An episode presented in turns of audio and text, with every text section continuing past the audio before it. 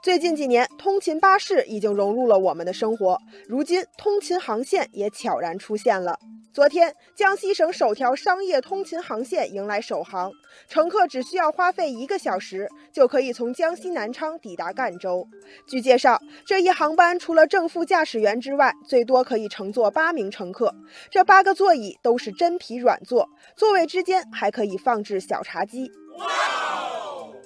网友一杯花茶说：“飞机虽小，五脏俱全，为这一航班内的配套设施点赞。”网友潇潇说：“这是江西省推出的首条通勤航线，五一就要到了，短途旅游可以尝试乘坐。”网友大东说：“据我所知，这条航线推出了月票，花上三千元就能在一个月内无限制乘坐这一航班。”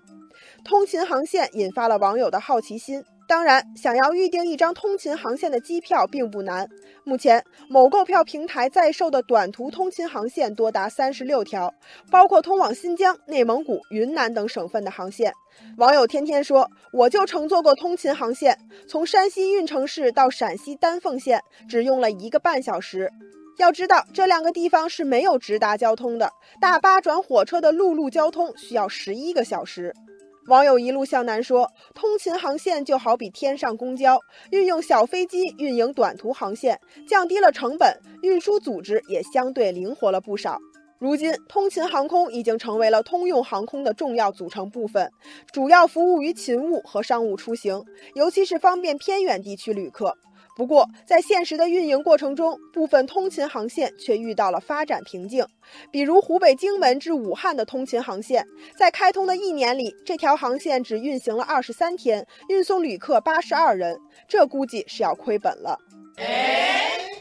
网友菲菲发问：各地通勤航空的发展情况有喜有忧，天上公交的市场究竟在哪里？网友心如止水说：“短航线、小机型、小机场是通勤航线的最大特点。不过，想要发展好通勤航线，还是要站在市场的角度看问题。那么，怎样才能发展好通勤航线呢？不少网友开始建言献策。”